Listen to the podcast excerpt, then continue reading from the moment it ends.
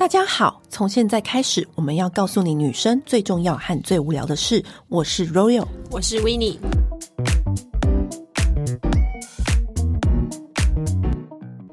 你有没有发现，我们最近追剧，然后追剧的名字都会数字，像孙艺珍最近的剧就是三十九，嗯，然后还有一部是是不是在讲运动的？好像就是什么运动二五二九二一二五二一，嗯，然后像大陆也有些陆剧。都是会讲什么三十岁啊，三十而已，三十而已，对不对？嗯、然后有四十不惑啊什么的、嗯、这些剧，其实很多人在探讨三十、二十跟四十，嗯，因为其实我觉得这三个数字是女生很重要的阶段。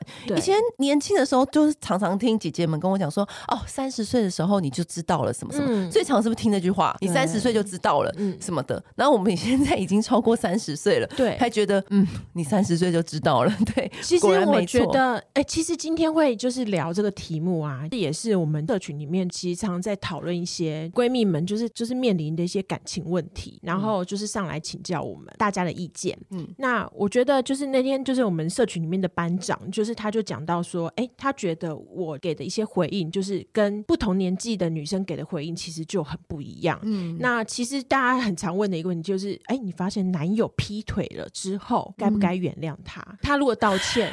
他就是跟你要求要复合，我该放下吗？因为我跟他可能其他方面都很合，嗯、但是他劈腿之后，我要不要再让这段感情继续下去？你有发现我不喜欢回应别人的感情问题吗？对，你其实那天算是很难得回应的耶，我难得回应，其他一些感情问题我都不太回应的原因，是因为我一直以来的观念就是，这是每一个人的选择。嗯，对。不论我怎么回应，我觉得那个人都不会照着我的回应去做，而且结果是他自己要承受。对，所以保养的问题我会立刻回。嗯，但是因为我我知道这个解决之道。嗯，但是我觉得感情的事情是我比较像是一种，我要怎么说呢？我觉得它是一种缘分。我把它比较悬的一点来看，嗯、就是我觉得那是你们前生的债。我你竟然是这种想法、啊我？我是这种的。我觉得那是一种你们两个人之间前生的债。我们外人，或是像我这个跟你完全不认识的人，也许你是因为很喜欢我们的主持风格，你很喜欢听我们讲保养。但是如果我给你一些建议，然后你一直用这个建议去欺骗自己，我不想去批评别人的感情的事情的原因，就是因为我觉得这是一个很私人的，还有太多，而且太个人了，而且太多复杂的因素是，嗯，我必须要说，每一个包括你的姐妹淘，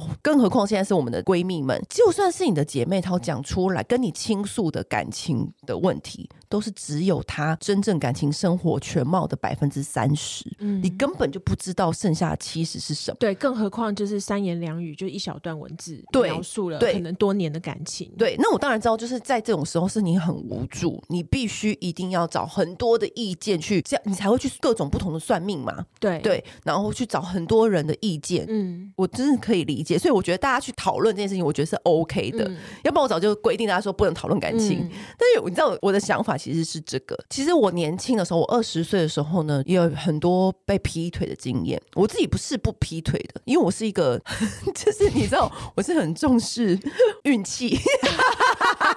大家都知道说不要来搞乱我的运气。对对，以前你应该从有几集就可以知道，说我是很在意自己的运势。嗯，对我我觉得这个做爱是会影响到运气的，破坏人家感情是，我有听说是会破坏你的好运的第一名。哦，真的哦。对，累积好运的前几名，就是我听说的。比如说什么倒垃圾、扶老太太过马路这种是小事，你可能只能加个两分。对，但如果你要加到很多分，就是为了你的好运气加很多分的话，是帮助别人成就一段美好的姻缘，是加最多分的。因为这个超难呢、欸，对，超难，对，最高等级。如果你可以一次加很多，如果累积好运像打电动一样的话，就是帮助别人成就姻缘，这是最多分的。然后让别人对你有感谢之意。也是可以加到很多分，就是就是加分很快的方式。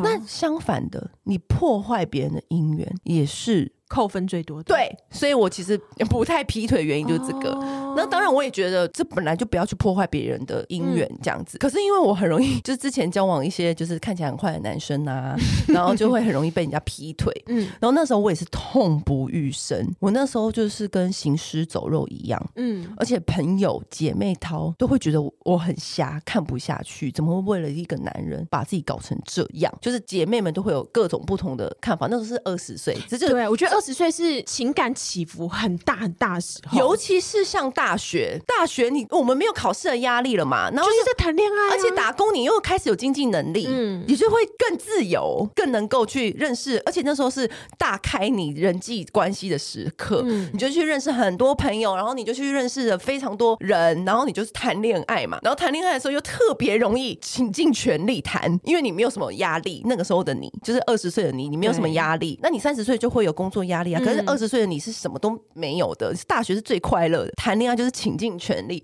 然后那时候就是也是被劈腿，然后被劈腿的时候还是女生打来到我工作的地方打电话到我的公司找上门呐、啊，就说喂，请问你是谁谁谁的女朋友吗？我昨天晚上在他家，我知道示威对，然后他说我知道你前天晚上在，因为他有看到保险套的垃圾，你要想想看我心情，我一接到电话就是这这两句话，然后那个女的下一句你知道什么吗？她说我们一起去找他，他一次骗了我们两个女生，很不应该，他想要跟我同仇敌忾，然后我就说因为这资讯量太大，你是觉得你的系统无法负荷，我系统无法负负荷一，我已经知道他劈腿了，二你还要跟我一起找我跟他一起去理论，我根本就这他这是你第一次被劈腿，对，这是第一次被劈腿的时候，然后那个时候是我就只好下意识的先说不好意思，我现在在忙，我可能没有办法跟你一起去，然后就挂掉，然后我整个人崩溃大哭。我记得我那个时候常常过马路的时候，晃神吗？对，然后绿灯了好几次，我都还没有开始走，然后或者是我根本就就是像行尸走肉，而且我那时候还是会很一直去求男生回头，就是会有会有出现过说拜托拜托你跟我在一起，你你可以继续跟那女的没关系，就是还会有这种想法出现，因为我就觉得说一定会过去的，反正我就等久啦。嗯，你知道我现在完全不是这样的人，我看得出来吧？我现在完全不是这样的人，可是当时我真的有这个想法，可是我真的因为我实际走过来，你觉得我身边的朋友没有劝过我吗？你觉得我身边的朋友没有骂过我吗？都有骂过，但我实际走过来，我觉得真的这个只能靠自己。我你知道我怎么康复的？我有一天也是一样，就是躺在床上，我大概这样待过了六七个月吧，然后我就躺在床上，我就想说，我不知道为什么，我就突然觉得说，我我我不能再这样下去了，我真的我日子这样被搞一团糟，你会发现那个时候的你工作也不好，嗯，朋友也觉得你很瞎，为什么一直要这样子？对一个男的，然后还半夜跑去他家，把我们朋友面子都丢光了，然后一直纠缠人家，人家都已经劈腿了，你还这样？那当然，男生一定会说哦，下跪求原谅，然后后来又劈，嗯、然后这种的，他后劈了又劈哦，对对，下，而且后来我发现不止一个，这种事情绝对不止一个。然后你那时候又想说，可是那时候你会又会看到，比如说他又劈你又生气，对不对？嗯、可是你又会看到他的资料夹里面什么写 Royal Love，你会觉得哦，他还是最爱我的，所以啊，所以我还是第一名。对，然后你又觉得好，那我又也原谅他，对。想要转头就走的时候，又会看到一个就是让你忍不住留下来的。对，像我们就是心肠又很软。对，然后那时候我就觉得说，那我们又有一些回忆什么的，就是各种舍不得。对，然后还有各种不甘心，那种不甘心的感觉，就是凭什么是他？为什么我们两个不可以继续下去？不甘心是成全那个女的吗？以及为什么我们两个人不能？我们那么合，就像昨天那个闺蜜讲，我、嗯、我们那么合，什么什么的，嗯、就是那个时候你一定会有这种感觉，朋友一定会骂你呀、啊，就像。我们都会劝闺蜜说，根本就不爱你。要如果他爱你的话，他怎么会做出这些事情？是不不？你知道朋友一定会说，然后朋友还会说，你不要再这么没有骨气好不好？嗯、人家都已经这样了，你还跟他在一起，这就是我二十岁的感情。我就是一直觉得委曲求全，我就是将就，然后一直迁就，然后就一直他批我就原谅，他批我就原谅，然后一直过这样的生活。可是我有一天，我真的是要靠自己。我那时候真的是就是魂不守舍，饭也。就是随便吃，然后过得跟疯子一样。就是一看到什么，你知道打卡，那个时候还没有 IG，嗯，然后那时候就是看到什么打卡，我就立刻冲过去现场。我记得好像是在桃园还哪里，从台北坐车过去。重点是哦，他还打卡哦，好像是朋友。Oh, 你知道那时候你查情就会查很凶嘛，oh. 你就很会查情啊。嗯、然后他就是朋友在打卡，然后里面有看到有他，然后一定现场一定有妹，我就立刻坐车计程车杀去。我忘记是中立还是哪里，anyway 我忘了。一个大学生来讲，你这个花费很高。重点是我那个时候身上只有五百块，天，我就敢坐上那个计程车。然后我下车的时候，我还跟司机说，我现在身上就五百块。可是司机看我哭很惨，他说没关系没关系，小姐你先下车。你回程怎么办？你完全没有想，不用想。我跟你讲，那时候你就是一个疯女人。然后我一到现场哦，怎么样？就他就在跟哥们在那边打屁聊天，然后没有女生。哎、欸，那个，然后我就这样看着，然后他哥们也傻眼，说：“你一个一个哭惨的疯女人，对，怎么出现在他们面前？对，那你看我的评价有多差，多瞎。他兄弟们现场不敢说，但私底下一定骂死你，对不对？”嗯他就看我，他就傻眼了、啊。嗯，然后来了之后呢，他就当然是把我带到旁边嘛，嗯、然后也只能先安抚，然后安抚完之后，我还说我现在身上没钱。他说，他就叹口气，他说好，那等一下带你回去什么的。嗯、他我还是要跟哥们聊事情啊。嗯、就是我还记得我那时候搭火车回家，那你也知道我从来不是不会搭火车，但我那时候就是先自己先搭火车回家。我搭火车回家，你知道这种感觉就是，你还记不记得《欲望城市》里面 Samantha，他不是很爱那个 Richard 吗？对，然后他一直怀疑 Richard。在那个饭店，就是跟那个女仆人眉来眼去，嗯、就换毛巾的女仆人眉来眼去。她、嗯、不就是一直在那个那个赌场魂不守舍，也不能跟姐妹淘好好玩。我因为你知道，我还是有姐妹淘，每次跟姐妹淘逛街。而且你知道，我那时候杀去中立的时候，我是我是在哪里吗？我在钱柜唱歌。我的生活已经这么满了，我在钱柜跟姐妹嗨，我就说不行，我要先走，我就直接走。你知道，就是 Samantha，她不就是立刻上楼，然后那个珍珠内裤一直卡着她，然后然后电梯快掉，她还走楼梯，她怎样他都一定要回到那个房间去看他到底有没有外遇。你知道，那我就是那个心情，我没钱，我也要坐上计程车，我就要冲到中立去，我就一定要。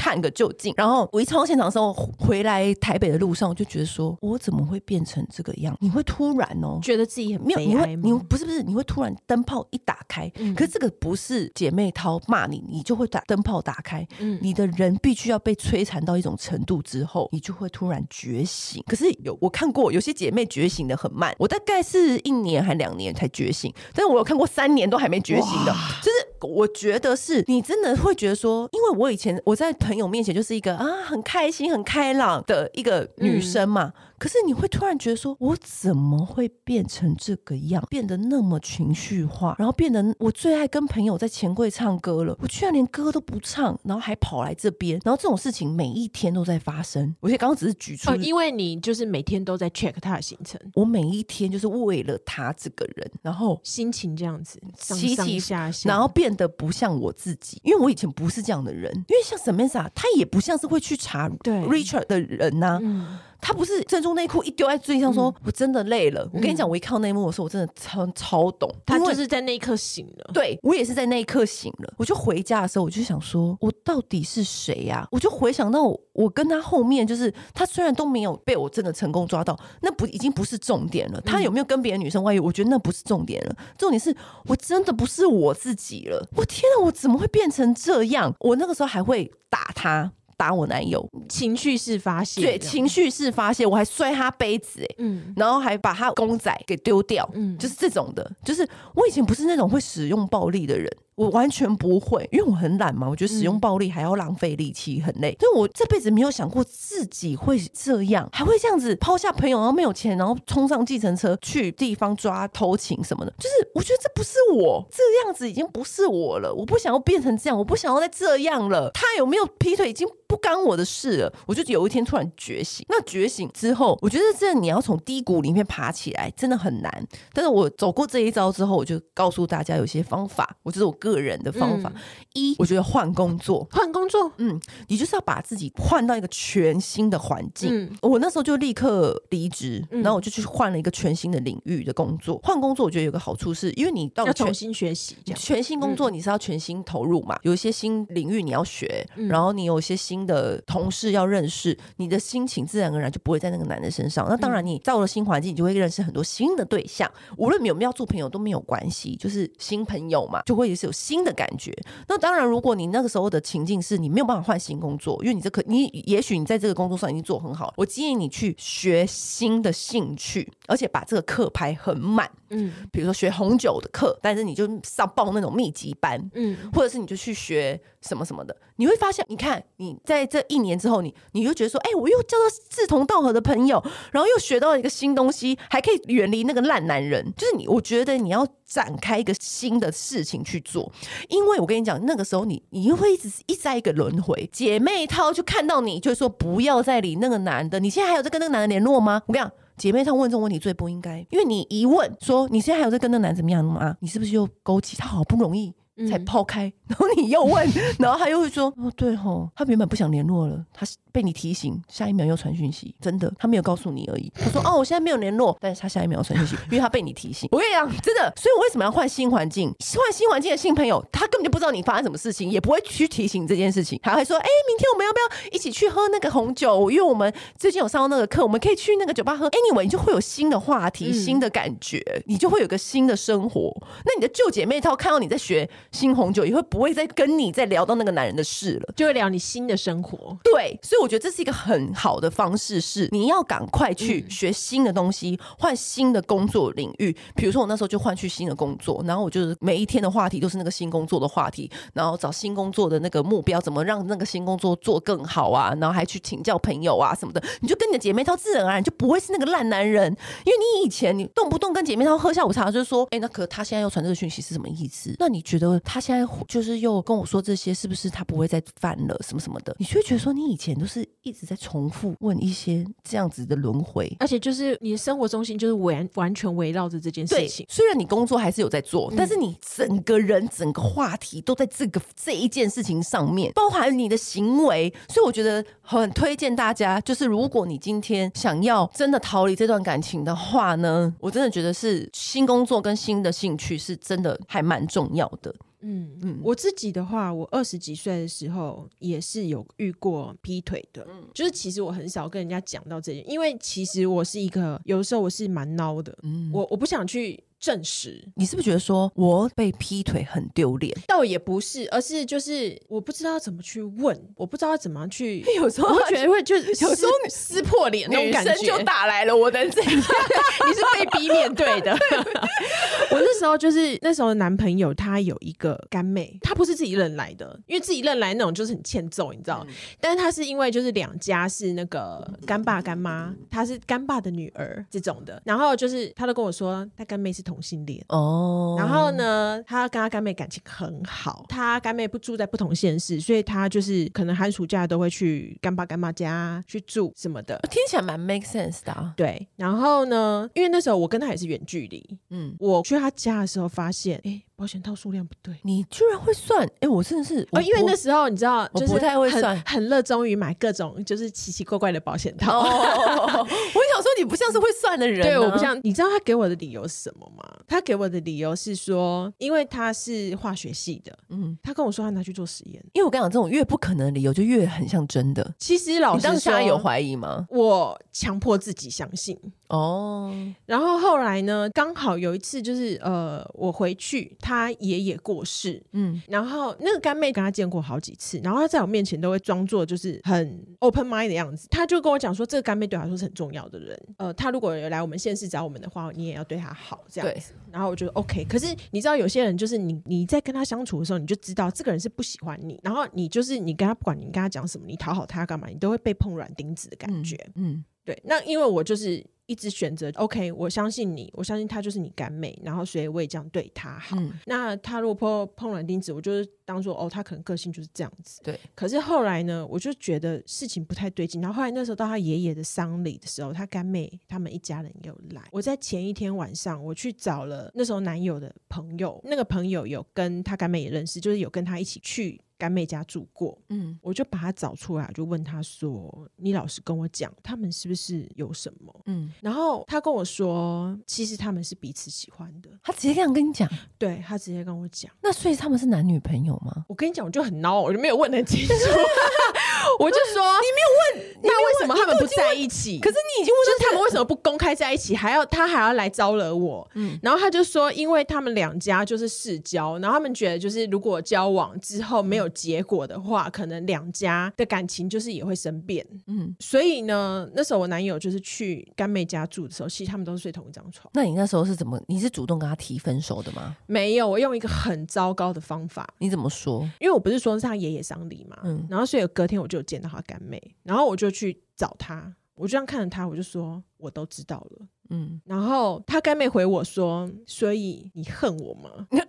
好，好像二十岁的对话，就是二十岁啊，就是二十岁的对话，对对对，就是这样的。对，然后我就说我不知道，可是我不想要再看到你，因为他爷爷过世，他很伤心，然后所以我也没有跟他讲，然后我就是丧礼办完，然后我就回台北了，就再也不理他了吗？没有，淡掉了吗？还是我用我刚刚不是说我用一个很糟的方法？去处理这件事吗？嗯，就是。我用劈腿来对付劈腿，我那时候就投入，哦、你去骑驴找马啦！我就投入一个，就是因为我那时候每天就心情很差，然后可是我那时候是算是我人生最多人追的时候、嗯、一段期间，嗯、然后我就投入一个对我很好的男生的怀抱，嗯、就是用他来安慰我。其实我觉得这也是一个好方法的原因，是因为我的意思是说，就是你结束一段感情，或者你一直出不来这个感情的时候呢，就是认识新对象是最好的方式。对，然后我以为就是觉得说，好，我我觉得我会比较开心，心里。会比较好受，对，我会觉得就是我得到一种补偿的感觉，就是你耍我这么多年，我现在我也背叛你了，嗯，然后是不是我们就扯平了？对，我们就扯平了，这个就是很二十岁的想法。对，可是后来那个时候，后来来找我嘛，他就跟我说说了一些之后我们的人生的规划的愿景干嘛的，可是我后来发现，就是我完全听不进去，因为你就不爱他啦。对，我后来突然就你们两个没有共同的 picture，你们没有一个，对我就是我就突然就是你知道有一种就是很想要。就是又很想哭又很想笑的感觉，你就会觉得说，如果你再早一点点跟我讲这些，也许事情都不一样了。嗯，可是因为以前我一直觉得，就是他的未来的规划里面没有我，他还跟我讲过什么干妹是一辈子的，然后女朋友可能是一时。我觉得他跟你讲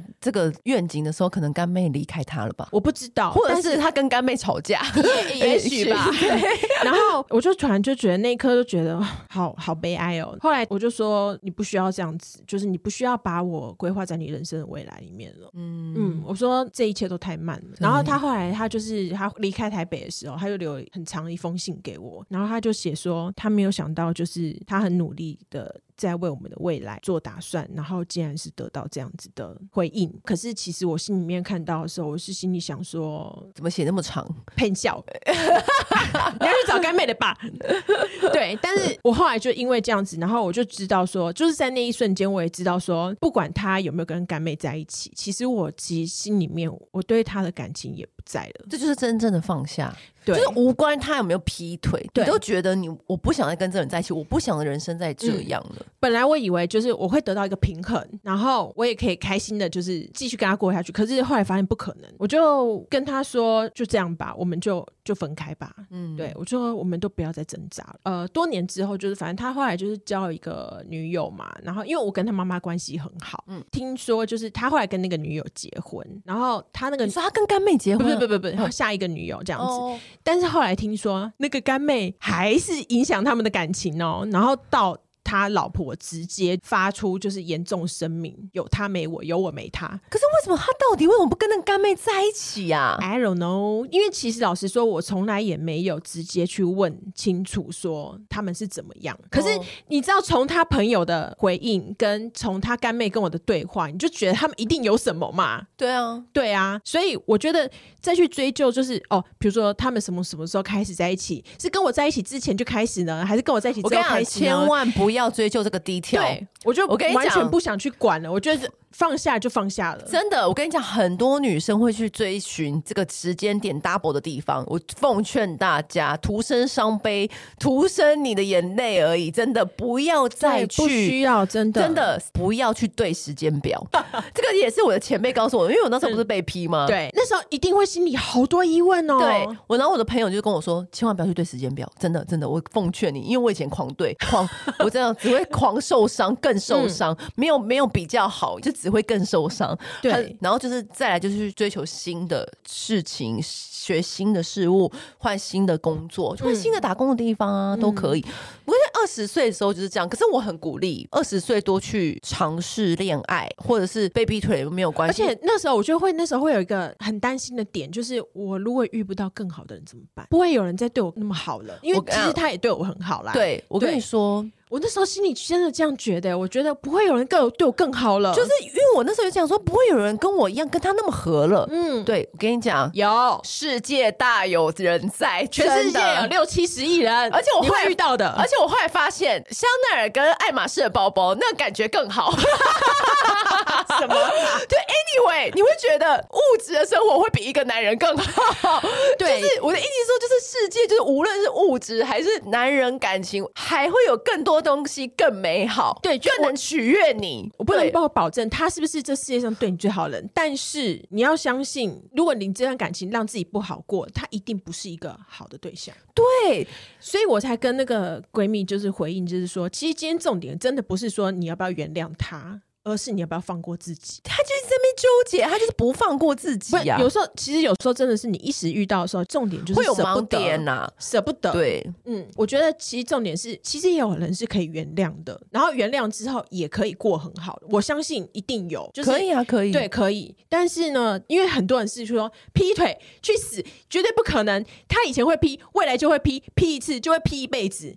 我觉得不一定，我觉得事情没有绝对。我觉得其实重点在于，真的就是你自己能不能放下这件事情，以及我跟你说，你要放下的话，那他如果你真的放下，他狂批你自己也觉得也 OK 啊，也是你也可以过很爽啊，对，反正各过各的啊，对，也有这种。因为我跟你讲哦，很多人他就在等浪子回头，可是我跟你说，哦、浪子不会回头，浪子只是累了，老了啦，在 在家 在家里看电视，待在你们两个共组的家庭，你就以为他他回头了，嗯。啊，其实他不是回头啊。他只是累了，在家里看电视，你还刚好切水果给他吃，那干嘛何乐而不为呢？这样子，对，有的时候其实，但是前提是你要自己可以接受这一切，对，你要真的接受哦。你当你去问这些烦恼问题的时候，就代表你你不能接受，嗯，就是这么简单的问题，只要你接受，对，那就 OK。对对，然后还有就是，我觉得二十几岁的时候的恋爱，我觉得我们都在期待白马王子的出现，就是我们会期待，就是这个人会好了解我，会给我惊喜，然后会知道我喜欢吃什么，会记得我们的纪念日，然后会送我最喜欢的礼物，然后一切就是所有浪漫的情节，你都希望对方为你做到，可是你又不讲，你不讲你的期待，然后你总是希望对方可以猜猜中你。我跟你讲，越会猜的就就是劈腿大王。哎、欸，对对啊，所以我觉得就是二十几岁的恋爱跟三十几岁的恋爱，我觉得最大的差别就是我会直截了当的告诉对方我要什么。我觉得我三十岁的我是蛮明显的，我二十岁的时候，我真的是一个非常称职的男友狗啊！我是很直男友狗，对，我是使命必达型的。当然我不是很黏腻，但是只要男友喜欢什么，我就会立刻奉上。然后也是会那种对男友很好啊，什么这种类型，男友的要求都对都 OK，然后也不太耍脾气什么的，就是很非常啊，你的脾气，然后就对男友是一条狗，对，就是都 OK OK 这样。但是我过三十岁以后，我觉得我最大的差别真的差蛮多的。我最大的差别是我对自己好，是真的对自己很好。可是我觉得这个是很棒的一件事情，是开始知道你对自己好，你就不会把你个人的自信建立在那些男人对你的喜欢上。你知道有些人他的自信心源自于男人对他的追捧，嗯，这就是他的自信心来源。可是我觉得这样子你很容易，就是你的所有的事情。都是建筑在这些男人给你的反应上，可是不是哦？你知道我说什么吗？嗯。但是当你对你自己好的时候，你可以自己让自己，比如说更有能力，或是更有 enjoy 在自己的兴趣里面，或者是跟朋友相处的很开心、很自在，然后或者是对自己。很好，比如说我去运动，我去干嘛，反正就是任何小事、大事、小事，你都是开始以自己为中心，然后对自己好，你就会发现你的快乐、你的成就是来自自己。我觉得这两点有很大的不一样。当你的快乐是来自自己的时候，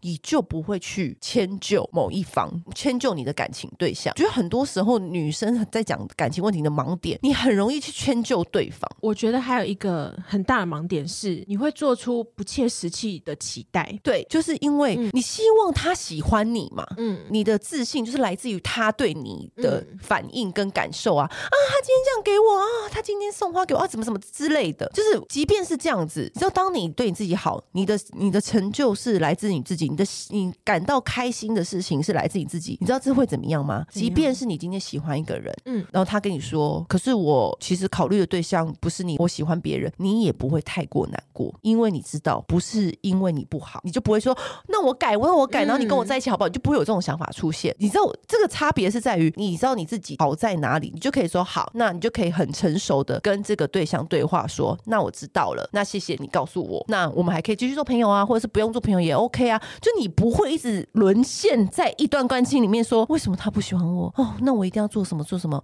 那我要改，我要改，我要怎么样怎样？然后就一直在这个轮回里面被拒绝，你也可以很成熟面对。嗯，那不喜欢一件事情，你也可以很成熟面对，就是因为你知道你自己在哪里。你知道我我我说的吗？对，因为很多女生她可能可能跟老公可能有些不顺利，嗯、或者她的男朋友有些不顺利，她就会想说，那我怎么样怎么样？我去外面 party 里面去让更多男生来赢得注意，去取得这个平衡。嗯、你知道我说我说的，然后她就会一直在错误的关系里面循环循环，就是因为她的自信心都是来自这些其他男人身上，她自信从来不是来自于自己。对，有另外一种的话，就是很明显的，他一直是要被照顾的，他就是一个失去另外一半，他就没有办法过下去的人。嗯，然后他就会。一直就是很紧抓着可能不对的一段关系，他不愿意放手，因为他很怕一个人。对，那当你你的喜悦、你的开心是来自于自己的时候呢？除了像我刚刚说的，即便你是被拒绝，你也可以很快的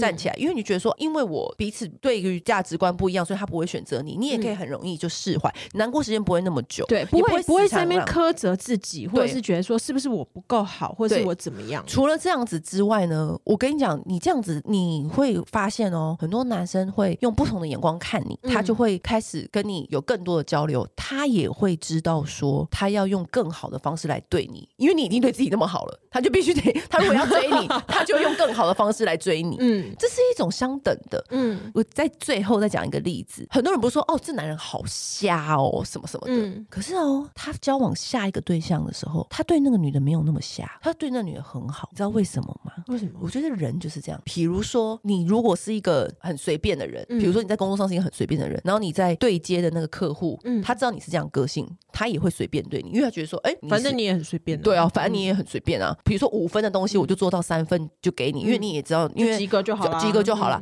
但是如果说你知道说啊，这个客户很难搞，你是不是就会卯足全力，绷紧神经，然后就一个一个检查，然后在交件的时候你就说，哦，好好，对对对，就是这样，好像是哎，对，我跟你说。感情上面也是，因为你看起来就是一个把自己照顾的很好的人。如果你今天看起来就是把自己照顾很好的人，他也会绷紧神经来对你。嗯，你知道我的意思？很多时候这不是美貌的问题哦。嗯，我有很多很美的朋友，他就说男很瞎哎、欸，什么什么，他都怎样怎样怎样对我。可你发现他下一个女生他就不会这样，因为他就知道他可以被这样对待。你懂我意思？因为他知道他是一个可以这样被对待的女生。哎、我遇过一个男生，这样你懂我意思吗？我遇过一个男生，所以你不要怪对方瞎，是你自己让人家瞎的。欸、他讲过这样子的话，就是他离开我，然后他说，因为他觉得跟我在一起的时候不能够照顾我到很好，他会心里很有愧疚感。可是我觉得这跟我刚刚讲的是两件事，对对对，我讲的是心态问题。对，可是我觉得就是我没有给他什么压力，但是他竟然会这样讲，我我那时候真的好震惊哦。可是我觉得这也是一种方式，是明白说他跟你的价值观不一样。对，那我觉得这样也好，提早发现这一点也好，嗯、因为如果这样子你们硬要生活在一起，后面衍生的问题也很多。真的，对。可是我觉得他可以发现这件事情也很棒啊，嗯、因为这是提早发现嘛。可是我觉得这是我刚刚讲是一个心态的问题，嗯，等于是。可是我觉得就是因为我都把自己照顾的很好，嗯，然后他觉得他做不到这样子对待我，嗯，所以他觉得哦，那我就拜拜，我这个太难。那我觉得也 OK 啊，你也不用难过啊，嗯、就是说哦，那其实你不用这样对我，因为我都可以照顾我自己。什么什么？其实我觉得不需要，嗯、因为那个就代表你们价值观不一样。对，那如果你们再继续相处下去的话，迟早有一天也会出问题。对，对我我看能不能我以前我以前一直想不懂，就是他为什么会这样讲？因为我觉得我没有跟他做出什么要求。嗯，然后。他竟然会这样讲，我觉得我好压抑哦，真的是到你今天这样讲，我才把这件事情想通。对，可是有另外一种男生会怎么想哦？就遇过一个男生，他说：“我看你把自己弄得很丰富，嗯、就是工作什么的都弄很好，嗯、那我觉得我也要把自己，我也要就是可以跟你一起 并进的。对”对，他曾经跟我讲过一句话说：“那我要追上你，我也要弄好，这样子我们才可以一起。”我觉得这是人每个人的心态不一样。然后我听到这个话的时候，我也觉得说：“嗯，那我也要。”对，你知道，你知道，我就是这种感觉。对，对我就我不我反而不会觉得。说这不是赚多赚少问题，这是这是一种心态问题，嗯、就是觉得嗯，那好。那我们就一起忙碌。就一起，我觉得这个也是二十三十之间就是择偶对、呃、不一样的条件。就对二十几岁的时候，你可能会喜欢就是帅哥啊，然后很幽默的人呐、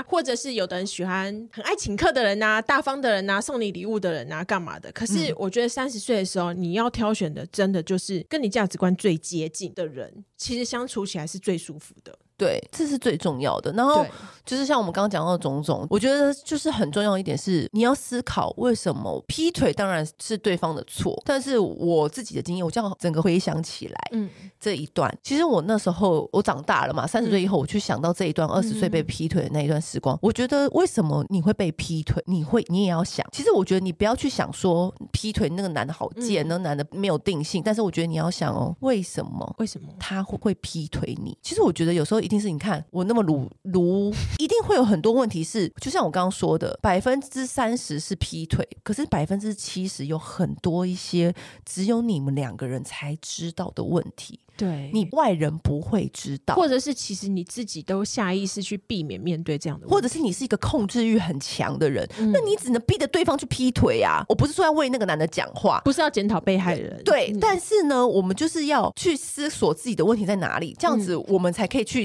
前往下一段的时候呢，才不会让同样同样的事情发生。嗯、那如果你是一个控制欲极度强的人，那对方当然会被逼得喘不过气啊，一定会往外走嘛，嗯、或者是说，那你就要思考说，那我。为什么要去这么控制欲这么强？我知道有些女生是很很强控制欲，嗯、或者说有些女生是太多太过的爱，其实也会让男生造成压力。你知道很多时候是哇，爱你，我最我全世界最爱就是你，我为了你做什么，什么做什么，为了你什么做，哦、这听起来当下甜蜜，可是事后根本就是一种无形的压力加在男生身上。嗯、那我觉得当下。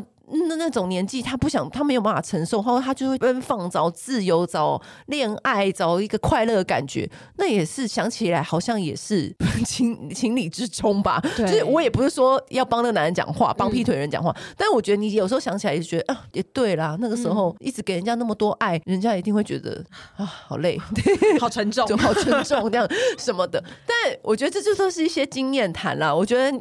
大家听完之后，就是融会贯通去想一想，就是自己想要的感情生活是什么。对，可是我觉得其实没有绝对的好或绝对的坏。对，我觉得无论对错，嗯、其实你只要能够让自己好过，好过，我觉得那就是最好的选择。对，对你也可以，老公很爱偷吃啊，他只要你觉得这样 OK 好过，OK 啊，嗯。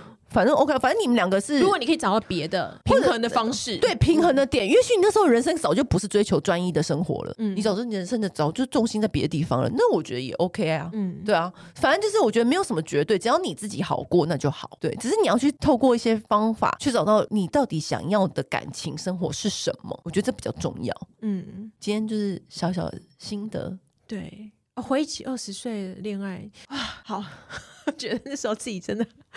很好笑，我觉得我二十岁的时候，你就没有想到我三十岁可以这么豁达。对，嗯，因为我一直都是一个很冷静的人，我很少就是情绪就是很高涨。哦，我那时候我反而现在是很冷静，我以前很我一直都很我我我一直都是很冷静，但是那个时候那一段真的是哇，把我逼到真的是在，我记得我那时候还是跟朋友在夜唱，然后为了这干妹事件，然后就是我跑出来，就是在外面就是跟他讲电话，然后。在街上大吼大叫，然后因为一边哭嘛，然后吼吼叫叫的，然后没有带卫生纸啊，你知道我只好跑进去那个 ATM，就是提款机面拿那个印出来那个余额明细表擦鼻涕。哎、欸，我以前很长啊，哭到 哭到那个公车上面，隔壁的乘客还想说这女人发生什么事，现在完全没有，我现在铁眼眶哎、欸，很少哭哎、欸，铁眼眶。好啦，今天就跟大家分享到这里了。那如果还有更多想要我们分享的话，再再随时跟我们说，我们就可以再随时跟大家分享。毕竟我们是空中闺蜜，对，什么都可以聊。对，今天先这样喽，拜拜。按订阅，留评论，女人想听的事，永远是你最好的空中闺蜜。